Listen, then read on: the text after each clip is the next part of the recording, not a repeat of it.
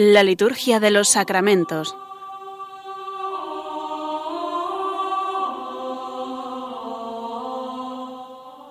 Con el Padre Juan Manuel Sierra.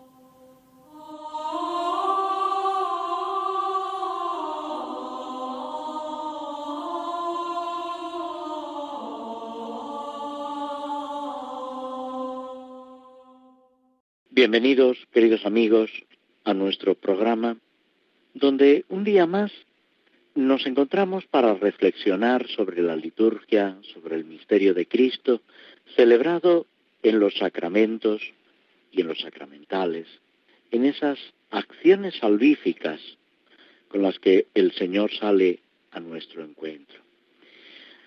Acabamos de celebrar la fiesta de Pentecostés, esa gran solemnidad que recuerda y no solo recuerda, sino que actualiza ese misterio de la acción de, del Espíritu Santo, del don de Dios en nuestros corazones y en la Iglesia, para que sea capaz de santificar al mundo entero.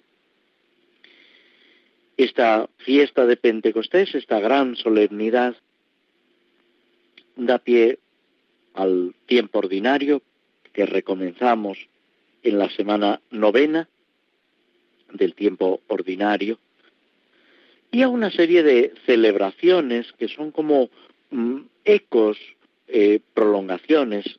No es que continúe el tiempo de Pascua, por supuesto, pero mm, de alguna manera nos están recordando ese misterio de Cristo.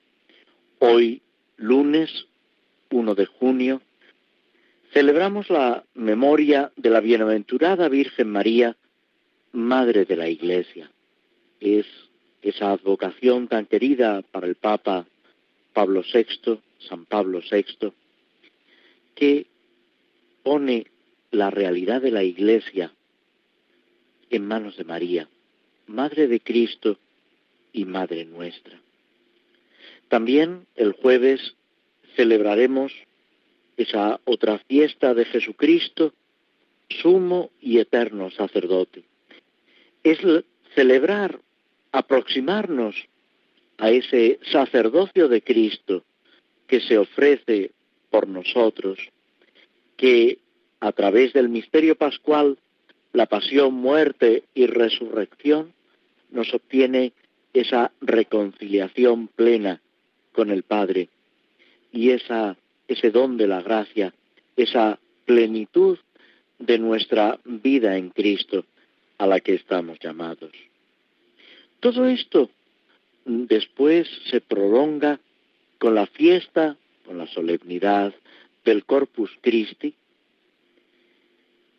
antes con la Santísima Trinidad, el misterio de Dios, que celebraremos el próximo domingo, el Corpus Christi el domingo sucesivo y la solemnidad del Sagrado Corazón de Jesús, que es al mismo tiempo mm, caer en la cuenta, hacer hincapié en esa humanidad de Cristo, a través de la cual nos viene la salvación y a través de la cual podemos introducirnos en lo más profundo del misterio del amor de Dios. Desde la encarnación, Dios nos ama con un corazón humano, con el corazón de Cristo. Este acontecimiento es algo trascendental.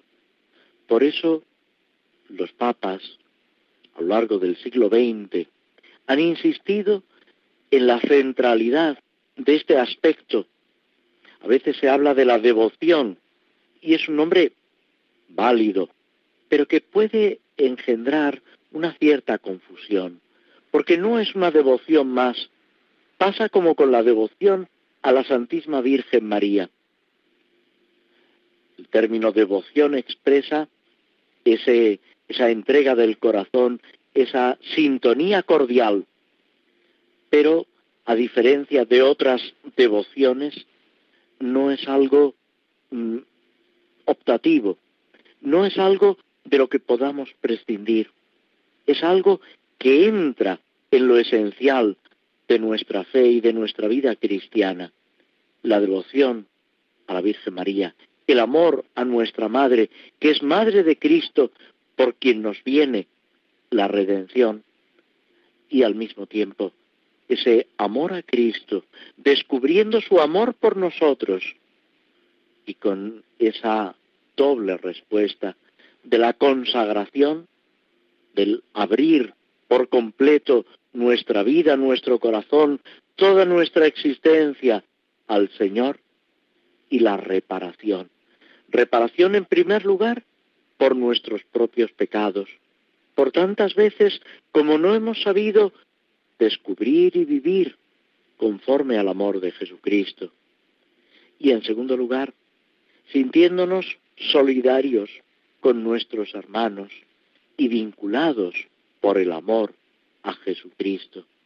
Intentar reparar las faltas que nuestros hermanos, por ignorancia o a veces incluso por una mala comprensión o una mala inclinación, pues han infligido a Jesucristo y a la bondad de Dios, a ese Dios bueno que nos ama con un amor infinito y a quien Jesús nos ha enseñado a, invocar como Padre.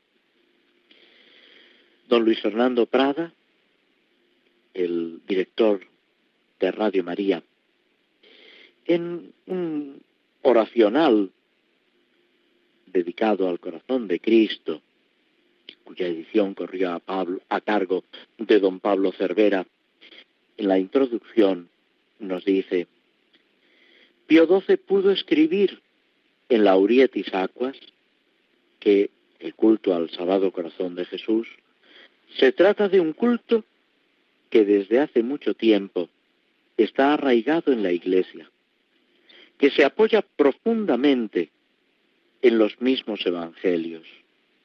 Un culto en cuyo favor está claramente la tradición y la sagrada liturgia.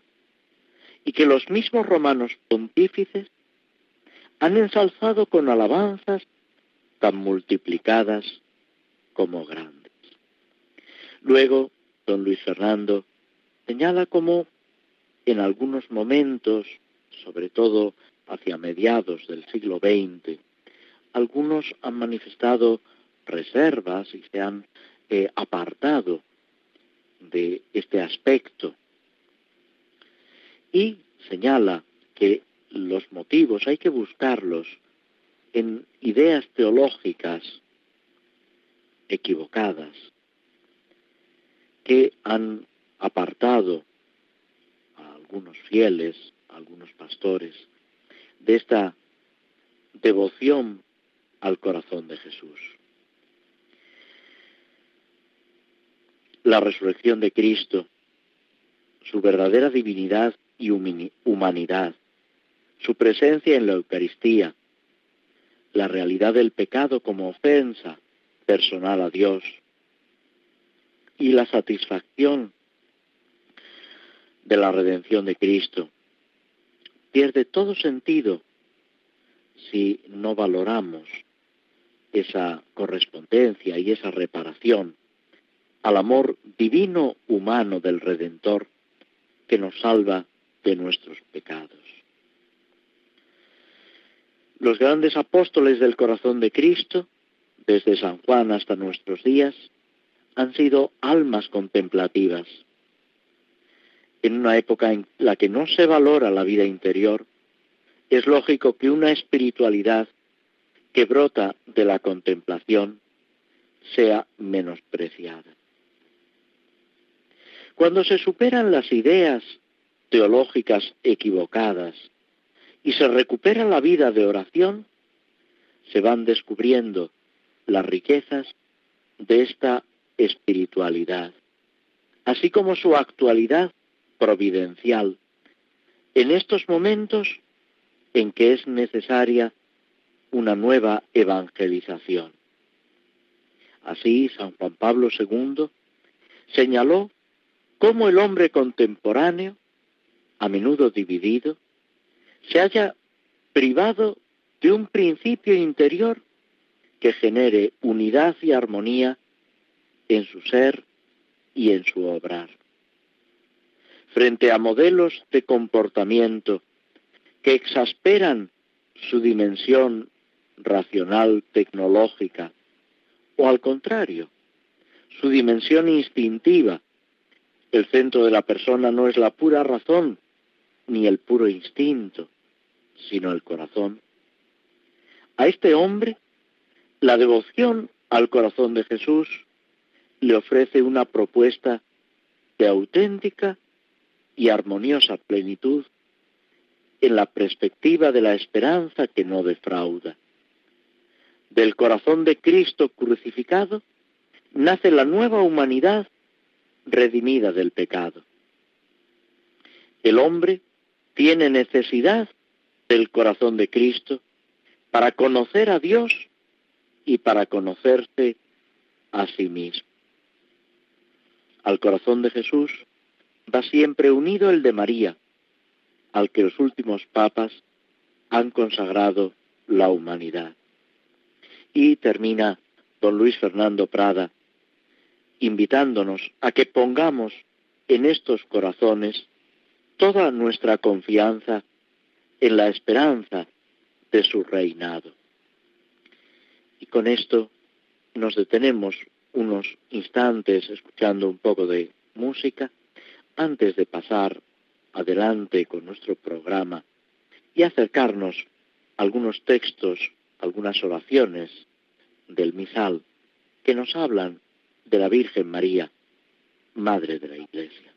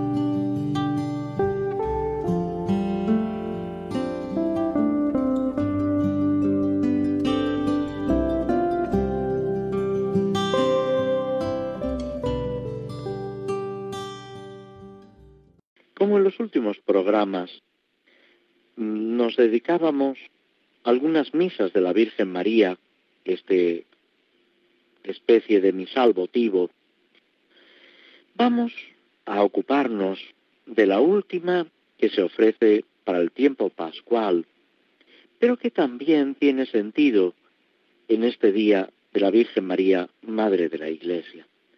Nos referimos a la misa, al formulario titulado La Virgen María, Reina de los Apóstoles.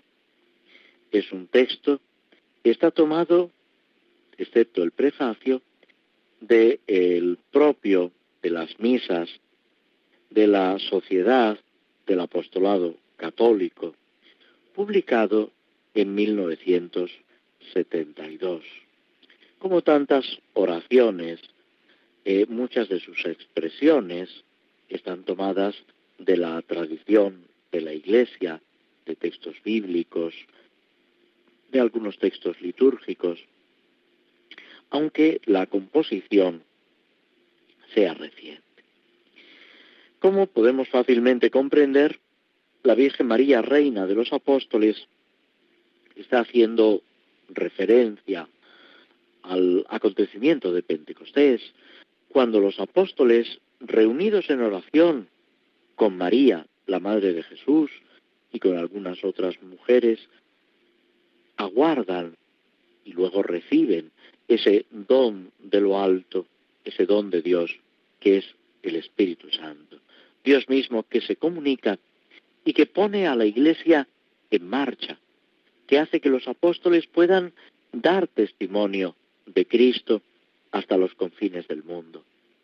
Por eso, ese caminar de la Iglesia a partir de Pentecostés, sabiendo que Pentecostés no termina ese día, sino que es una presencia y una acción que continúa hasta el final de los tiempos, hasta que Cristo vuelva en majestad y lo sea todo en todos, todo quede sometido a Cristo y con Cristo al Padre, y participemos ya plenamente, no solo cada uno de nosotros, sino la humanidad entera, el mundo entero, en ese triunfo del amor de Dios. La Virgen María, como Madre de Cristo y Madre de cada uno de nosotros, tiene un papel fundamental. Por eso, eh, esta misa que podemos también comparar, luego nos referiremos brevemente al prefacio de la Virgen María, Madre de la Iglesia, nos está eh, enseñando y al mismo tiempo disponiendo para esa misión que a cada uno de nosotros dentro de la Iglesia el Señor nos encomienda. No podemos hacer nada sin la Iglesia. Decía ya San Cipriano, casi eh, a comienzos, en la primera mitad del siglo III, que fuera de la Iglesia no hay salvación. Todo lo bueno que recibimos, empezando por los sacramentos, es en la Iglesia. No tanto en la Iglesia como aspecto externo, sino en ese misterio de salvación que es el cuerpo de Cristo que forma la Iglesia. La Iglesia visible debe corresponder a esa Iglesia invisible. El Concilio Vaticano II nos recuerda esas situaciones en la Iglesia, visible e invisible, temporal y al mismo tiempo que participa de esa intemporalidad de Cristo. Toda una serie de aspectos que para nosotros deben ser muy importantes y deben ayudarnos a comprender qué es la Iglesia de la que participamos, cómo tenemos que integrarnos en esa construcción de la Iglesia, lo dice San Pablo, como piedras vivas, vosotros como piedras vivas os integráis en la construcción del cuerpo de Cristo, que es la Iglesia. La antífona de entrada de esta misa, la Virgen María, Reina de los Apóstoles, está tomada precisamente del libro de los Hechos de los Apóstoles, cuando describe lo que comentábamos hace un momento. Los discípulos se dedicaban a la oración en común, junto con María, la Madre de Jesús. Hay quien ha afirmado que es la Virgen María quien les da por decirlo de una forma casi graciosa, un cursillo acelerado de oración a los apóstoles, a los discípulos, a las mujeres reunidas en el cenáculo. Es verdad que la primera lección y la más importante se la había dado Jesús cuando los apóstoles le dicen, Señor, enséñanos a orar. Y Jesús le dice, cuando recéis, Decid, Padre nuestro que estás en el cielo, santificado sea tu nombre, etc. Pero la Virgen María en estos momentos, conviviendo todos ellos en el cenáculo, con sus distintas formas de ser, sus distintas sensibilidades. Podemos imaginar que incluso, pues, con ciertos mm, enfrentamientos, resquemores entre unos y otros, la convivencia es siempre difícil. ¿Quién es la que pone paz, armonía? La madre. María como madre de Jesús, como madre también que en la cruz ha recibido a Juan como hijo y en él a los demás apóstoles y a todos los cristianos, va cuidando de cada uno de ellos, va creando esa armonía, esa capacidad de perdonar, ese espíritu incluso de humor, de alegría, de dulzura, para verlo todo desde el corazón de Cristo. Y así, junto con esa instrucción espiritual, con ese abrirse a los dones de Dios, que en la Virgen María ha sido una constante desde el primer instante de su ser, desde su concepción, lo va transmitiendo a los apóstoles, para que sin obstáculos, por su parte, en su corazón, sepan recibir el don de Dios, lo que Dios mismo quiere comunicarles para su propio provecho, pero sobre todo para edificación de la Iglesia. Junto con María, la Madre de Jesús. Están con María, como tenemos que estar todos nosotros, pero reconociéndola como la Madre de Jesús. El gran título de María, podemos decir, Santa María, Madre de Dios, es lo mismo, porque Jesucristo es verdadero Dios y verdadero hombre. La oración colecta ya se centra en ese don del Espíritu Santo. Dios Todopoderoso que derramaste el Espíritu Santo sobre los apóstoles reunidos en oración con María. Concédenos, por intercesión de la Virgen, entregarnos fielmente a tu servicio y proclamar la gloria de tu nombre con testimonio de palabra y de vida. Y luego sigue la conclusión, como en todas las oraciones colecta, por nuestro Señor Jesucristo. Es esa contemplación del misterio de Pentecostés, el Espíritu Santo que se derrama sobre los apóstoles, pero que están reunidos en oración con María. Son tres aspectos todos importantes ese reunidos, no está describiendo simplemente una agrupación de personas, un conjunto en un lugar determinado. Es mucho más. Es esa unión profunda, esa comunión que Cristo ha venido a realizar y que el Espíritu Santo lleva a plenitud es lo que tenemos que seguir viviendo en la Iglesia, por encima de tantas separaciones como muchos intentan provocar. Y eso no es solo de hoy, ha pasado siempre. Ya San Pablo dice, unos son de Apolo, otros de Pedro, dice, yo de Cristo. ¿Es que Cristo está dividido? se pregunta San Pablo. A lo largo de los siglos, esa división ha acechado a la Iglesia y ha habido personas que han caído en esa trampa, en ese engaño auténticamente diabólico.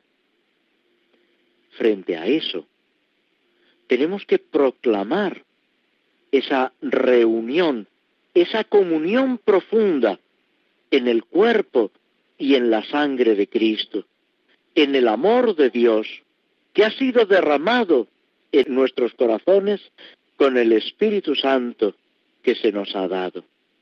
La frase es de San Pablo y se puede utilizar como introducción del Padre Nuestro en la misa.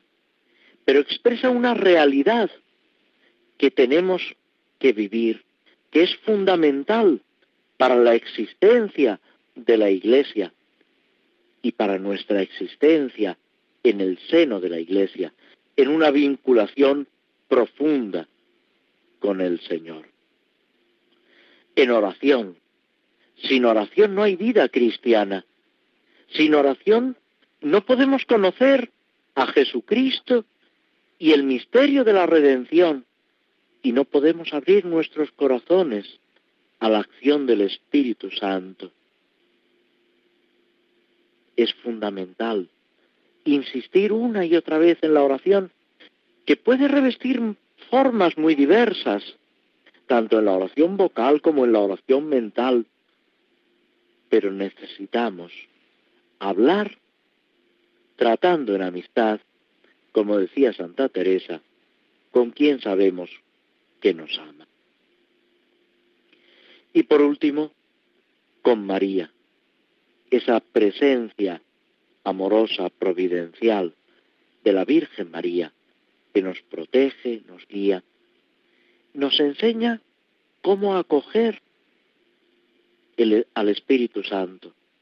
Ella, que, dice San Agustín, mereció concebir en su seno, porque antes había recibido en su corazón la palabra de Dios.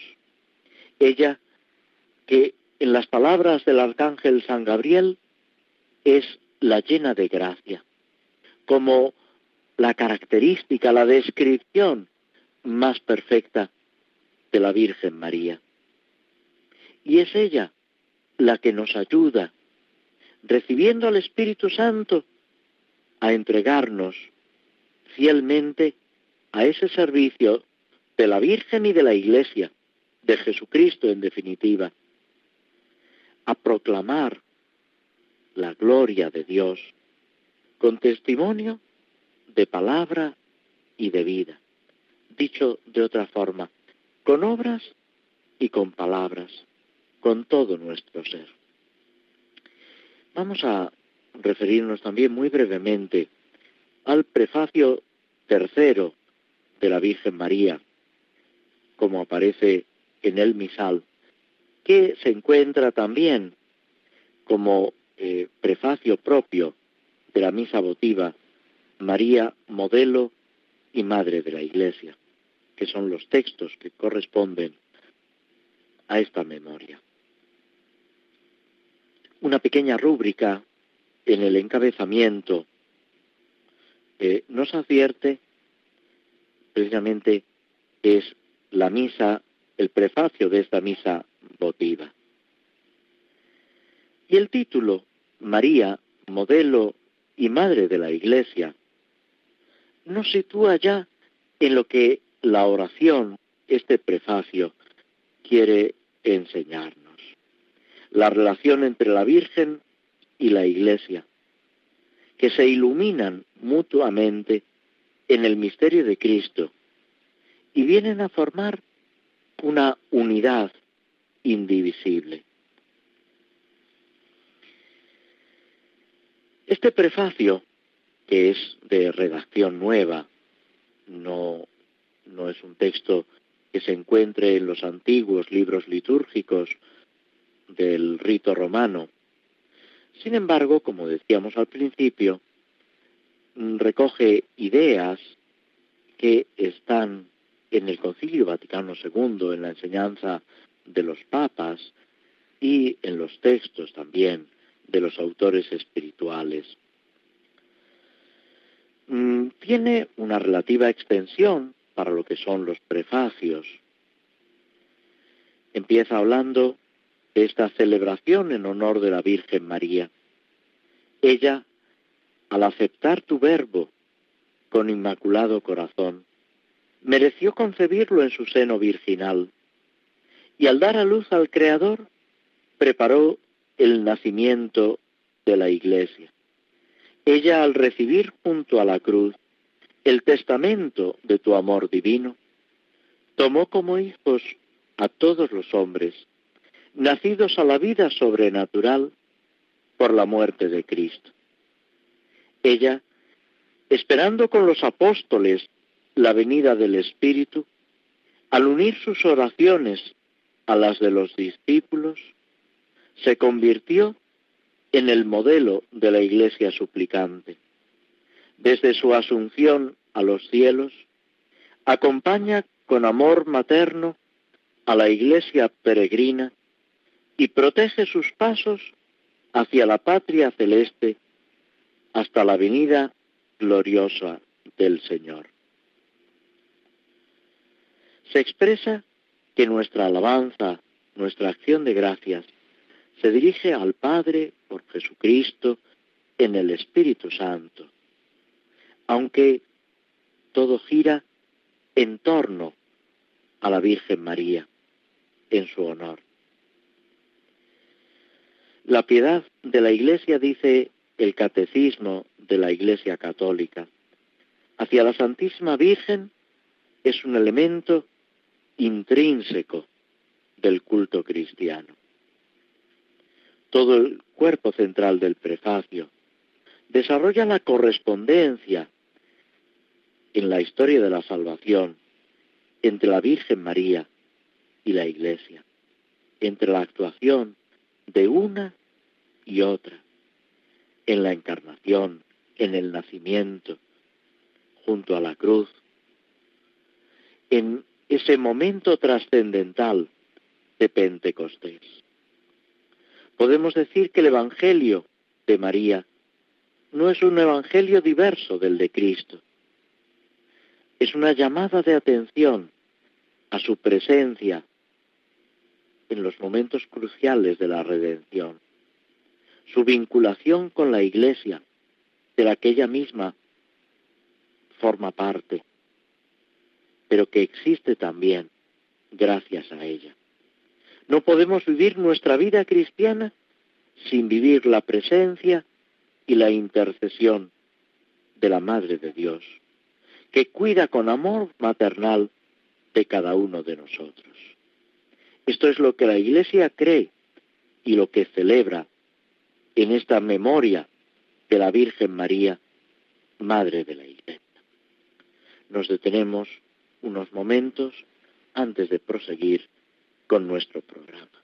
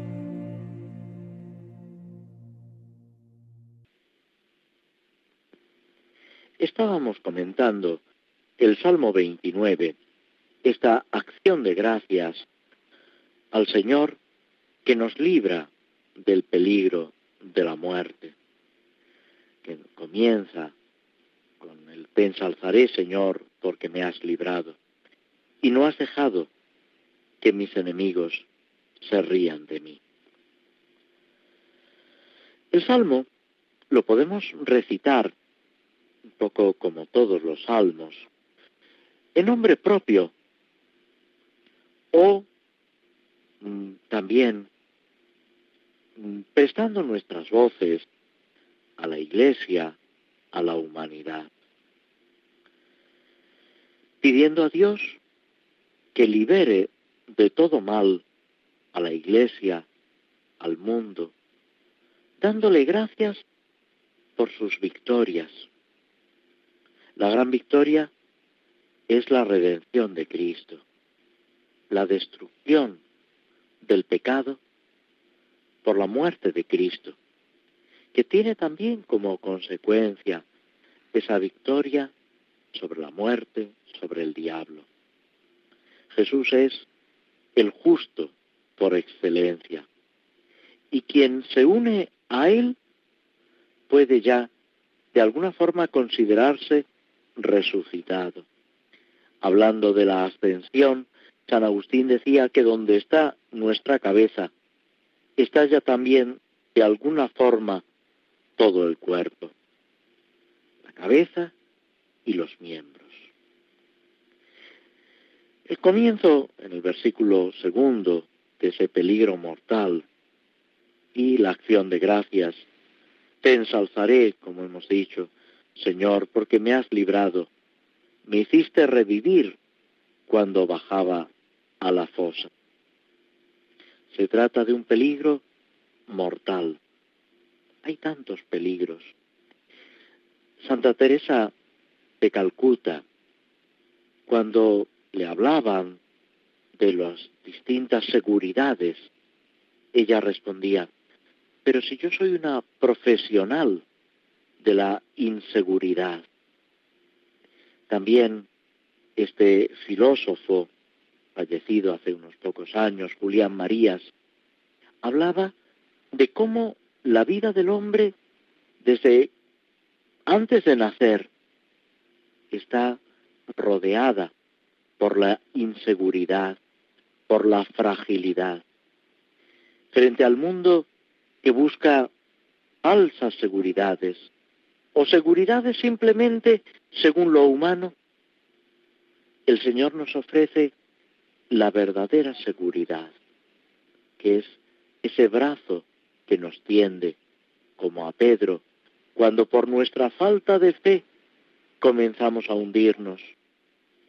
Decimos, Señor, sálvame, y encontramos su mano fuerte, firme, segura, que nos saca a flote y nos conduce a la barca.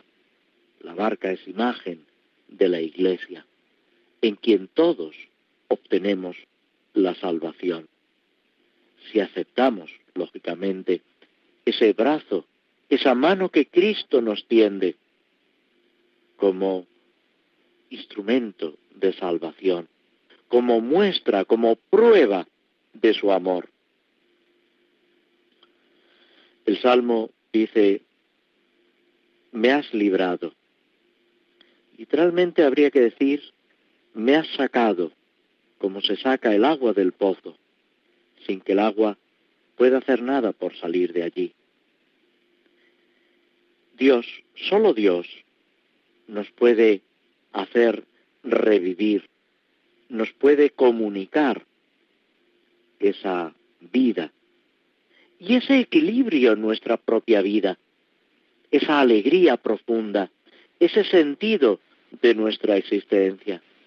Por eso Juan Pablo II, en su primera encíclica Redemptor Hominis, recordando unas palabras del Concilio Vaticano II, decía que Cristo revela el hombre al propio hombre. Si queremos comprender nuestra vida, comprender a las personas que nos rodean, vivir en comunión de amor, tenemos que poner nuestro corazón en el Señor. Nos detenemos antes de pasar a la última parte de nuestro programa, donde reflexionaremos, como en programas anteriores, sobre el Señor de los Anillos.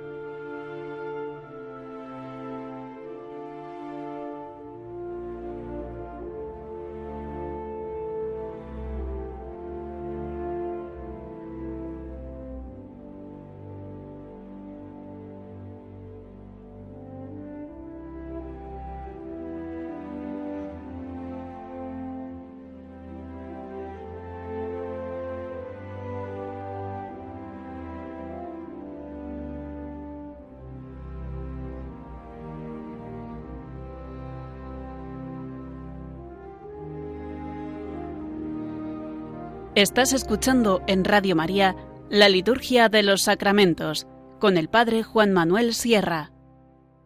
Habíamos dejado a nuestro protagonista, a Frodo, encontrándose con los elfos, estos seres que aparecen en la obra de Tolkien, que son eh, criaturas, pero con unos poderes especiales que tienen capacidad para enfrentarse al mal con mucha más fuerza que otras criaturas. Frodo se encuentra con este grupo que va caminando en la noche, no lejos del lugar donde ellos viven, de la comarca. Frodo dice, seguimos el mismo camino. Me gusta caminar a la luz de las estrellas y quisiera acompañarnos. Los elfos, el jefe de este grupo de elfos, en broma, riéndose, le contesta, no necesitamos ninguna compañía. Y además, los hobbits, esa digamos, esa raza a la que pertenece Frodo, son muy aburridos y se ríen. Es importante, a propósito de esta frase de Gildor, que es el jefe de los, de los elfos, es importante el humor, es importante tomarnos las cosas un poco en broma. También en nuestra vida cristiana, que no es negar el valor, la importancia que tiene pues todo lo que se refiere a nuestra salvación, a la iglesia, a Dios mismo. Pero eh, toda nuestra vida debe estar rebosante de humor. El Papa Francisco, en esta preciosa exhortación apostólica, Gaudete te exultate sobre la santidad, invita nuevamente al sentido del humor. Pablo VI, ya nos habíamos referido hace pocos días a ello, en otra exhortación apostólica, Gaudete Indomino, nos invita a la alegría. A veces nos tomamos las cosas demasiado en serio. Y algo muy importante es reírnos siempre. Una característica que ha sido propia tantas veces de los españoles es precisamente esa capacidad de reírse, de tomar a broma, incluso situaciones que podían ser dramáticas, terribles. Vivirlo con responsabilidad, qué duda cabe, pero al mismo tiempo con una sonrisa. A veces descubrimos en nuestro corazón y en nuestra sociedad una agresividad, una tensión, un conflicto que hace mucho daño en lo natural y en lo sobrenatural.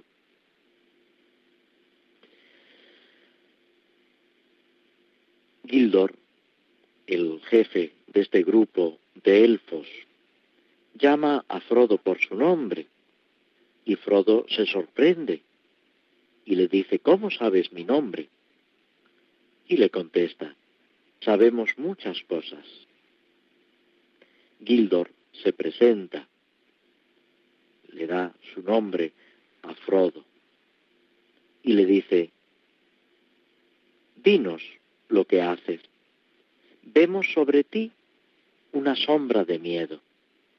Frodo se acaba de encontrar y precisamente ha huido cuando ha escuchado que llegaban los elfos uno de los caballeros negros que en realidad son criados del Sauron, del Señor oscuro, del protagonista malo, podemos decir, de la historia.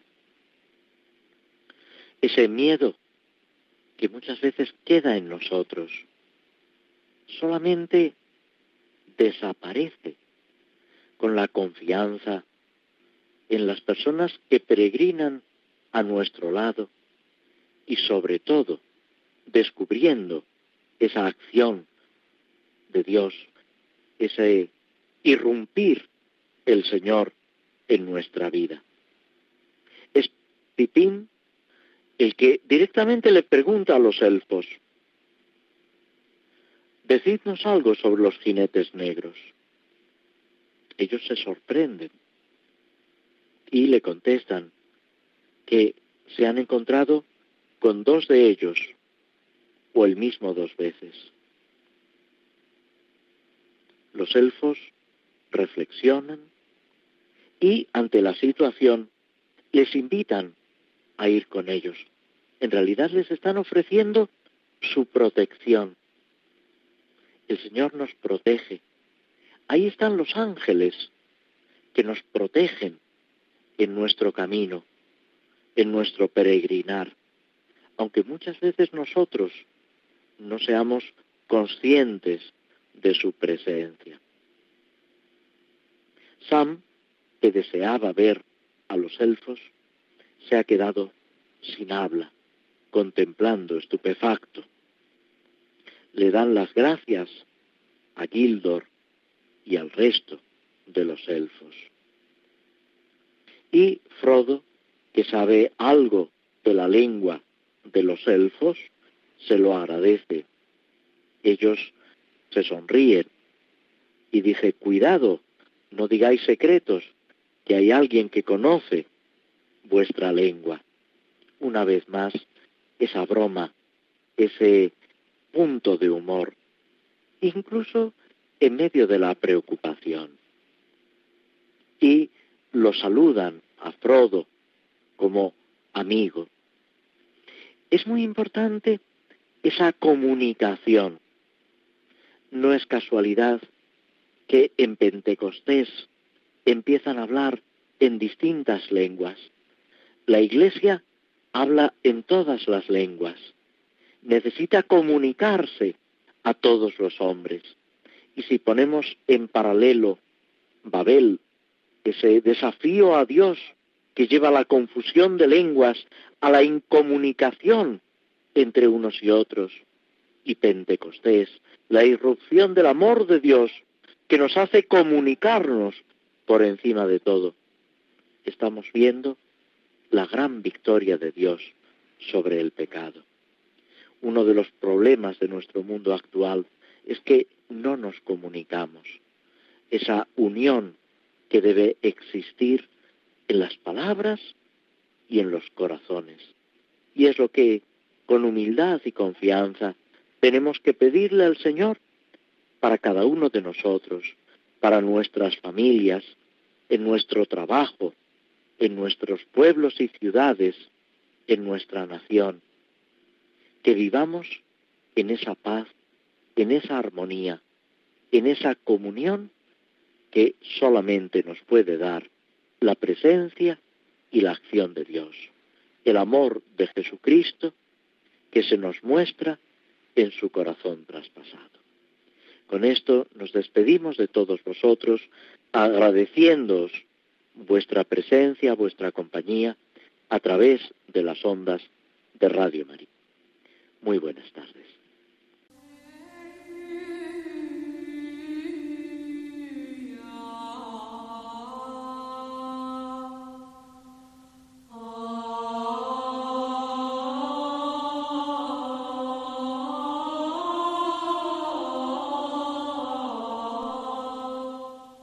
Así concluye en Radio María la Liturgia de los Sacramentos, un espacio dirigido por el Padre Juan Manuel Sierra.